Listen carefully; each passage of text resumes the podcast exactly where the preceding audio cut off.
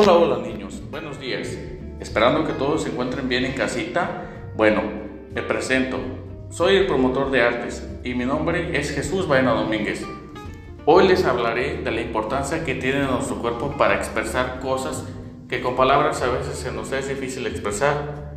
Entonces, comencemos. ¿Alguna vez nos hemos preguntado, ¿nuestro cuerpo puede expresar?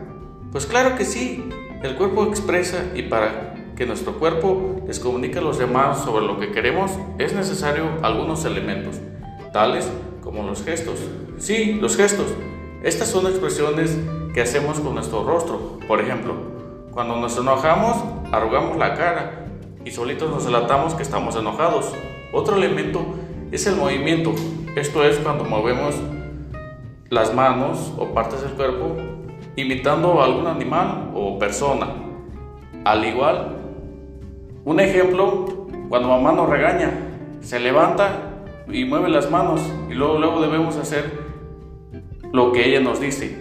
Estos son elementos que necesita el cuerpo para expresar o decir algo.